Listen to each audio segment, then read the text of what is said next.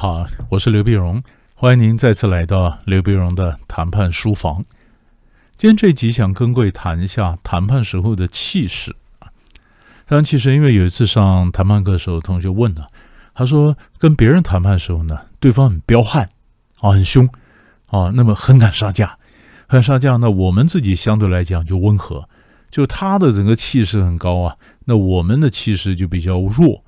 呃，好像就是打不过嘛，就是一路只有被招架的份啊。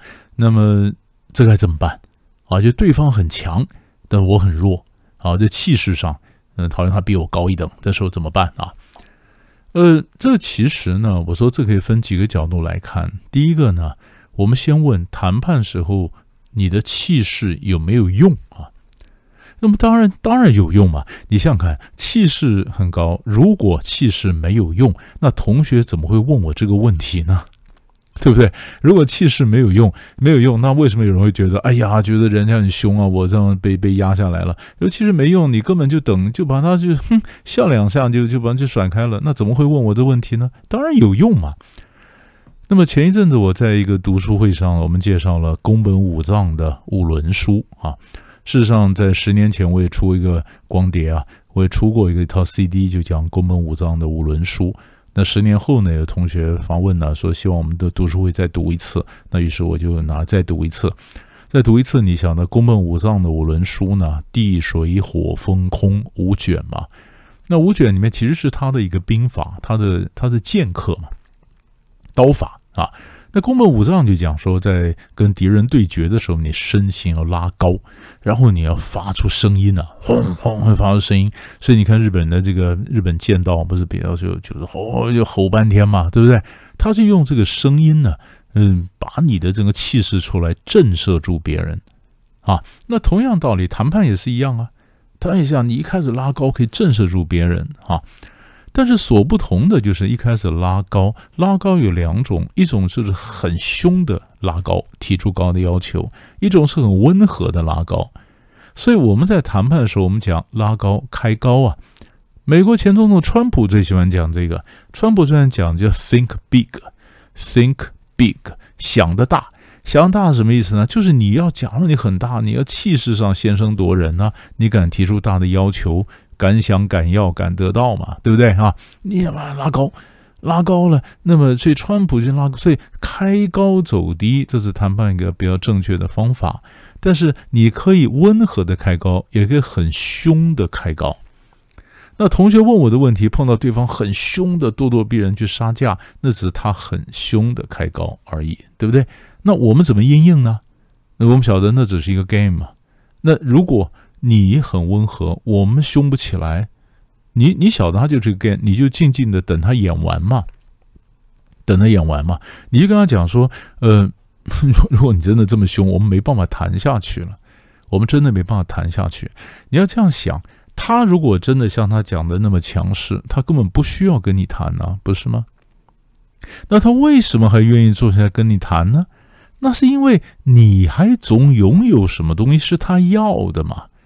就是我们手上总还有一点筹码。如果他完全无求于我，完全不需要我，他根本不需要跟我谈。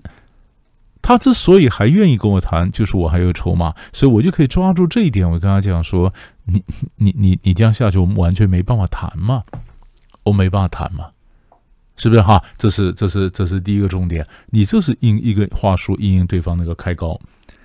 然后第二呢，那有人讲说，老师，那呃。”我们可不可以开高呢？我们自己可不可以很凶呢？嗯，当然，如果你你能够这样，你当然也可以很凶了哈。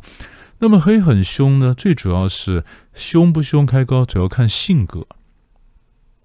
我们在谈判的时候常讲黑白脸，但是黑白脸呢，一个很大的一个原则就是，我们原来讲，如果根据位阶的话，是下黑上白，下面是唱黑，上面唱白。白脸让长官让你的领导来唱，那黑脸我们在底下唱黑脸，我们扮坏人，然后长官当好人，然后他来收场，这是一个战术。如果根据个性来讲的话呢，你要唱黑脸，还要看你的个性到底适合唱黑脸还是唱白脸。如果我们今天不是讲，呃，你的你的位阶好 rank 多少，我们就是谈判桌上嘛，有黑有白，有黑有白呢。那通常我们的建议，各位你看的个性，如果你个性温和的话，你唱黑脸也不像，对不对？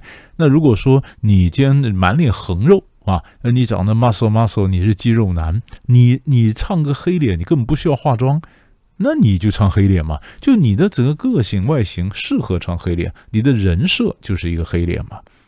所以根据你的个性，你决定黑脸白脸。所以同学问说，如果我们今天下一次跟别人谈判的时候，我可不可以把气势拉高啊？我可不可以很凶？你当然也可以，如果你耍得开的话。但是我不是说你一定要这样做。那有人讲老师，那我们很温和的人，难道不能凶吗？可以啊，以前我们讲过。我很温和，我是白脸，黑脸在家里嘛，黑脸在家里嘛，是不是？我可以很温和嘛，我可以把他的要求带回去嘛。第二天我见面再跟他讲，没有办法嘛。那我害我被我长官骂一顿，您这要求太严苛了，太太大，我们我们我们没办法，我们真的没办法。你可以很温和，但那立场坚定，这是我在谈判的时候我经常讲的，叫态度温和，立场坚定。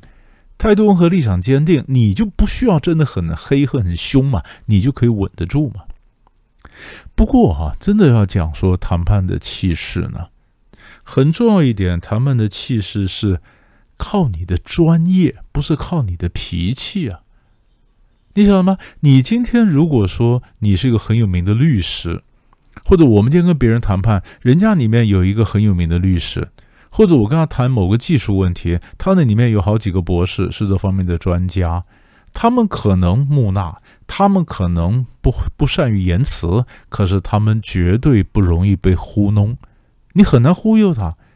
所以当他们你一看到他好几个专业的专家在里面的话，这就是谈判讲的叫 expert power，expert power 专家的力量。所以你一看到几个专家在里边，你的心当然就比较弱一点了嘛。对不对？他的气势就强啊，所以他的气场、他的气势强，原因不在于他拍桌子，而是专业啊。所以专业也可以啊，但是有的时候还不是特别的专业。有一次呢，好多年前，有个国营事业找我去上课，这故事很有趣。上课呢，他们临时赶快资方要上课，一百二十人要上课。我说天哪，一百二十人太多了啦！我我我一般才四十人，你你你一百二十人，你要上几班呢？赶在过年前上完，我哪那么多时间呢？你为什么那么急啊？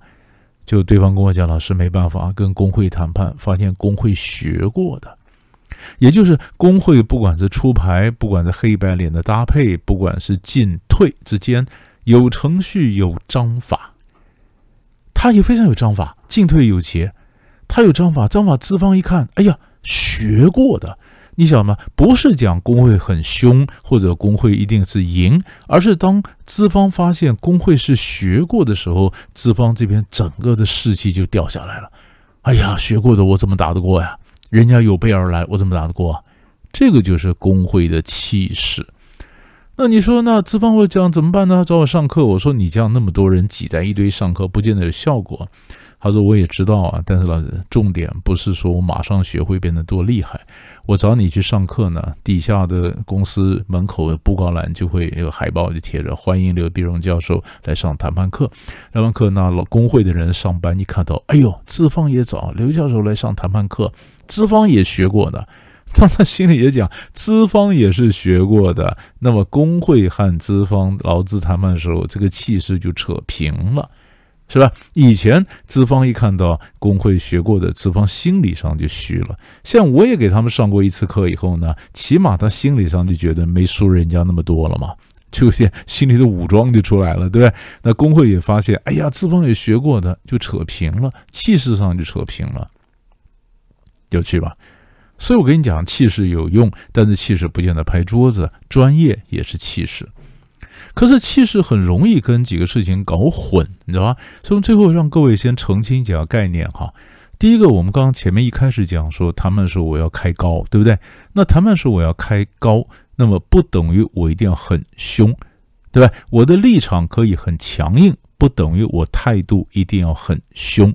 所以态度跟立场中间可能有差距，这是第一个哈。你要你要澄清，搞清楚这两个差距。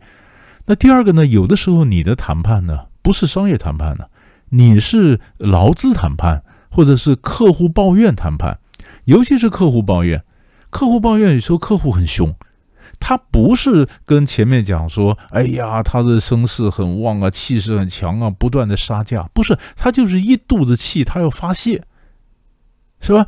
人家今天商业谈判咄咄逼人，他要杀价，我们可以冷冷的处理，我们可以等他把戏演完，然后跟他讲说：“你这样凶，我们没办法谈下去。”可是如果你处理客户抱怨，人家很凶，然后你的这边反应冷冷的，那客户更生气，他更凶啊。